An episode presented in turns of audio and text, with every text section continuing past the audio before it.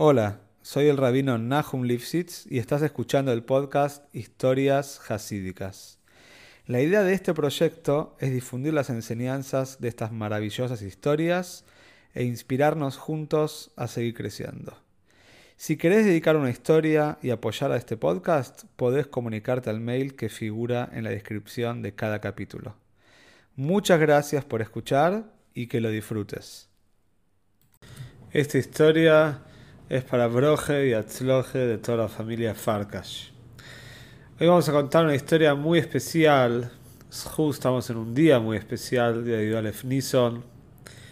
Como regalo al rey vamos a contar una historia impresionante que ocurrió en el año Tovshila Medjes, 1977-78, en Estados Unidos, con un Shliach del Rebbe. Cuenta Shliach Reb Itzhok Dreizin él cuenta así. En el año 1977 yo era un eh, en la Universidad de Berkeley, en California. Esta es una ciudad importante, conocida por su universidad, una universidad muy pero muy grande.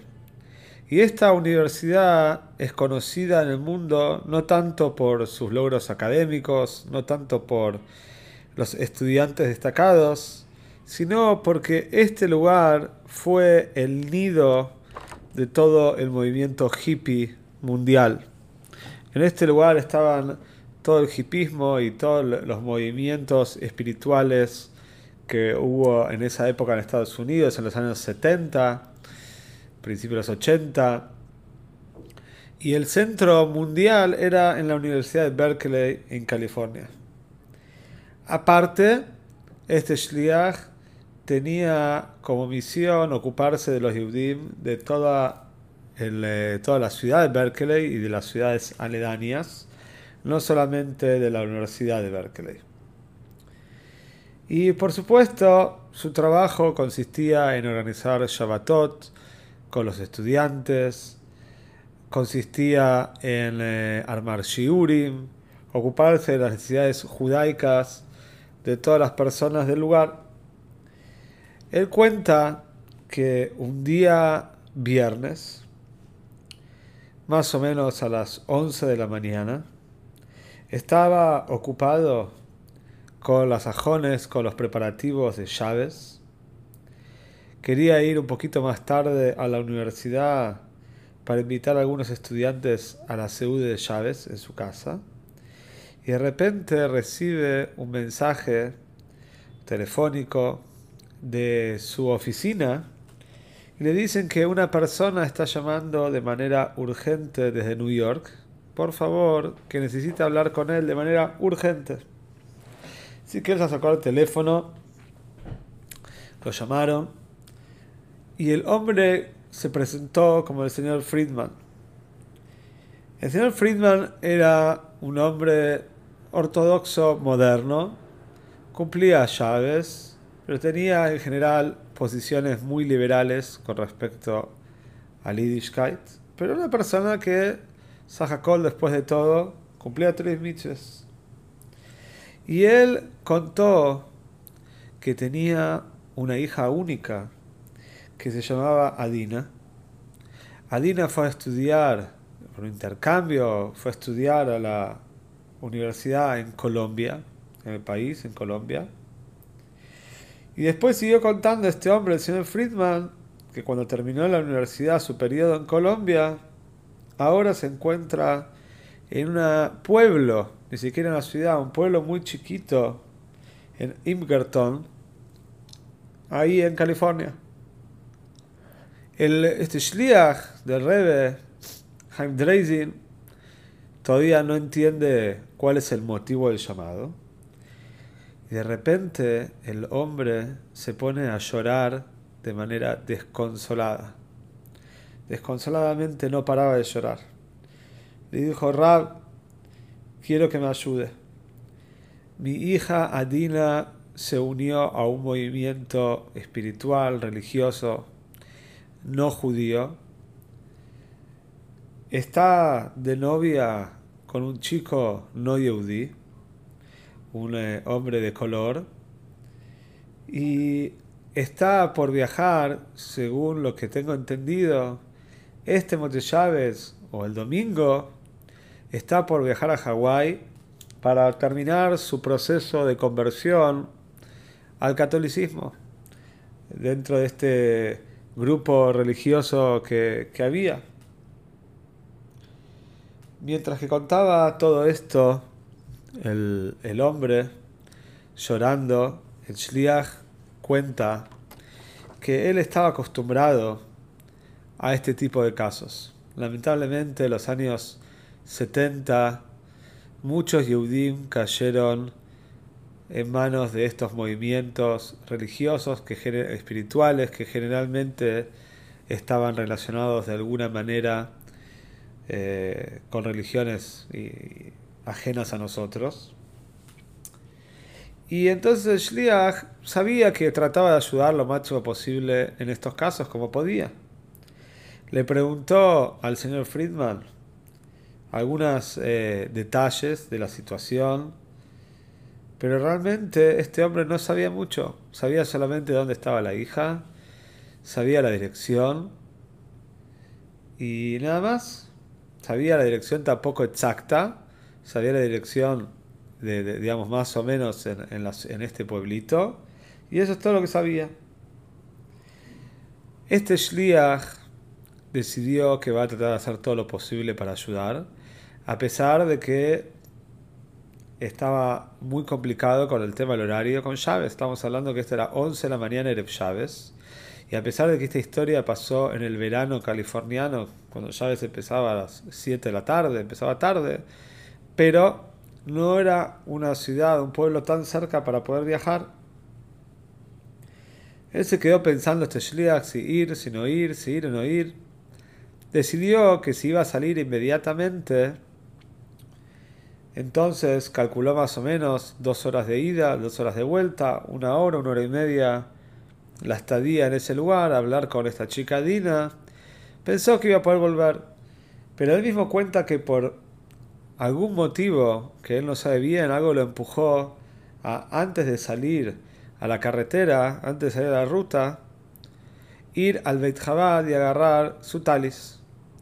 No porque él pensaba que se iba a quedar las llaves ahí, sino que algo lo, lo llevó a ir al Beit Jabad y tomar su talis. Y así fue que salió al camino para tratar de llegar a Inverton, ahí en California. Ya habían pasado dos horas de viaje. Paró en una estación para cargar nafta. Vio que todavía no llegaba y no veía carteles en la ruta que lo direccionaban, que lo guiaban para llegar. Y por eso es que preguntó, quería saber cuánto tiempo faltaba. Cuando paró le dijeron que faltaba aproximadamente una hora y media más. En ese momento se encontró con un dilema se dio cuenta de que ya no iba a poder llegar a Shabbat a la casa, a menos de que emprenda en ese momento el viaje de vuelta a la casa, o si vaya a tratar de conocer a esta chica y hablar, al corazón de ella, pero Chávez ya no va a poder estar en la casa. Al final, él mismo dice que no sabe qué, algo lo empujó a decidir seguir el camino hasta este pueblito tan chiquito. Llegó a las 5 de la tarde y empezó a dar vueltas por todas las calles de la ciudad. Era un lugar realmente muy chiquito, no vivían más de 30, 40, 50 familias, era realmente muy chico, un pueblo. Y él sentía que la gente de alguna manera estaba escondiendo algo. Toda la gente decía que no los conocía, que no los veía, que no sabía dónde estaban. Pero a él le pareció extraño, siendo un lugar tan chico, cómo puede ser que nadie sepa dónde estaba esta pareja. Se dio cuenta que había un negocio chiquito, una despensa para comprar algo. Decidió que si iba a pasar Shabbat en este lugar, compró algunas latas de atún, de sardinas, compró una bebida para hacer kiddush, una Coca-Cola, no tenía otra cosa con qué hacer kiddush.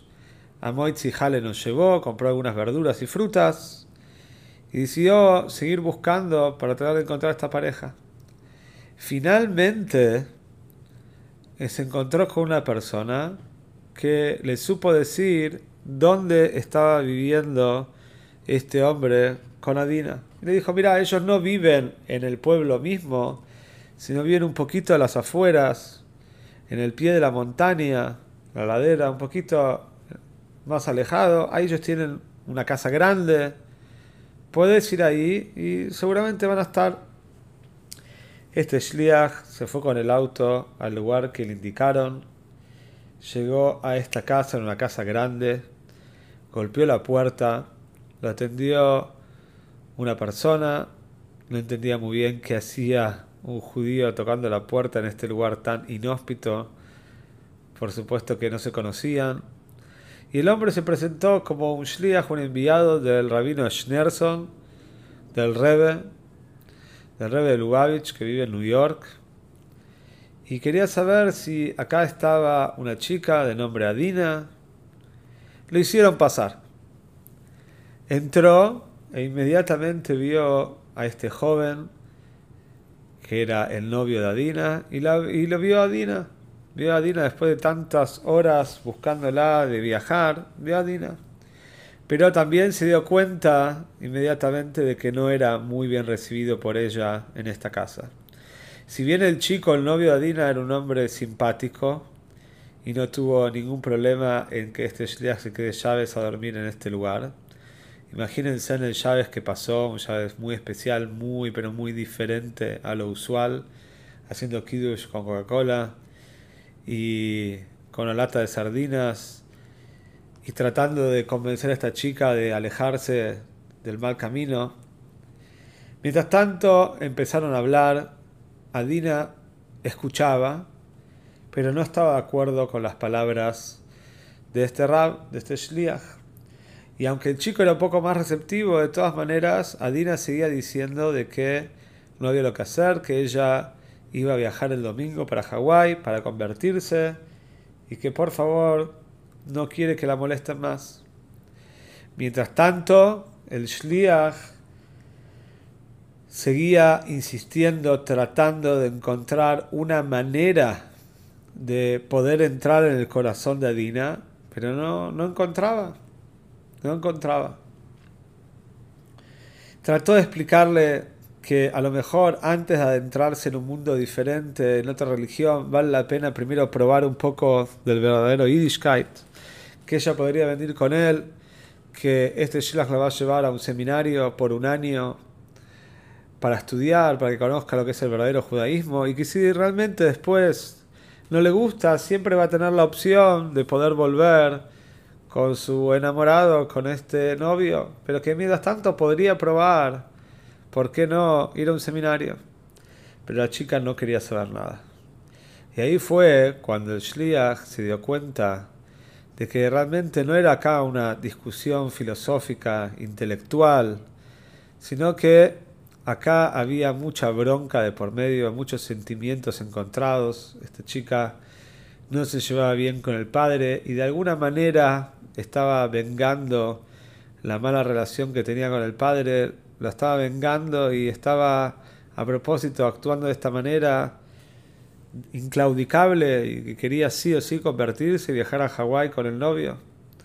Entonces el Shliach decidió que la única estrategia que le parecía viable, que podía ser posible, era hablar con el chico y hablar al corazón del chico y decirle que realmente no era conveniente para su novia convertirse, que él es una cosa, pero que ella es Yehudiá, y que no corresponde, y que realmente no es bueno ni para él ni para ella, no, no va a florecer una buena relación, no va a florecer un futuro entre ellos de esta manera.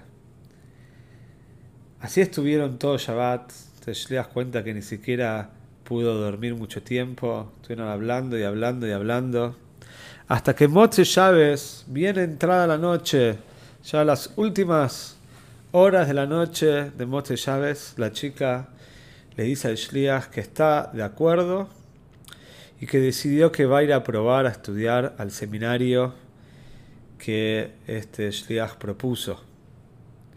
Él estaba extasiado, estaba maravillado, estaba contentísimo enseguida, ni bien pudo, empezó a llamar, a hacer los contactos necesarios para que ella pueda comprar, para que de hecho él compró, pero para poder comprar un ticket de avión para viajar desde la ciudad de Sacramento, que es lo más cerca que estaba este lugar, hasta la ciudad de New York y después de New York ir hasta Massachusetts, donde estaba ahí un seminario muy famoso de rabino Manit Friedman. Y así fue que esta chica se subió al auto domingo de la mañana con el Shliach. Él empezó a manejar lo más rápido posible. Sabía que cada minuto cuenta, que la chica se podía llegar a arrepentir y pedir volver a la casa con su novio y viajar a Hawái. Y después nadie sabe qué podría haber pasado. Y de repente, mientras que están viajando en el auto, la chica le dice unas palabras que realmente emocionaron y lo estremecieron al Shliach. Jodecime una cosa. ¿Vos pensás que fuiste vos el que me convenciste? ¿Vos pensás que yo me convencí de lo que me dijiste, que tus palabras me entraron y que por eso voy a estudiar un año donde vos me propusiste? Si, si pensás así, no entendés. Yo te voy a contar el motivo de por qué estoy ahora, en este momento, en el auto con vos. Hace 15 años atrás, yo era una nena chiquita, 5 o 6 años. Vivíamos en New York con mi papá, con mi mamá. Y un día mi papá me dijo, vení Dina, vamos a ir a Yehidus, vamos a entrar a una audiencia privada con Rabbi Schneerson, con el Rebbe de Lubavitch. Adina era muy chiquita, no entendía realmente la importancia, la magnitud de lo que quiere decir entrar a Yehidus, a una audiencia privada con el Rebbe. Pero por supuesto lo acompañó el padre. Entró a Yehidus y el padre, el señor Friedman, en un momento del Ejidus, le pide al Rebe una broje. Le dice, por favor, Rebe, dale una broje para que ella sea una Yeudía toga, una Yeudía buena. Que siga el camino de Tori que sea una Yeudía buena, como tiene que ser. Y el Rebe lo miró, se puso serio, y antes de decir Omen, dijo así, dijo, va a llegar un momento que va a hacer falta ayuda con este tema. Por supuesto, con el tema de del Yiddishkeit de la chica. Se va a llegar un momento que vas a necesitar ayuda. Y cuando necesites ayuda, entonces nos vas a llamar a nosotros y nosotros nos vamos a encargar.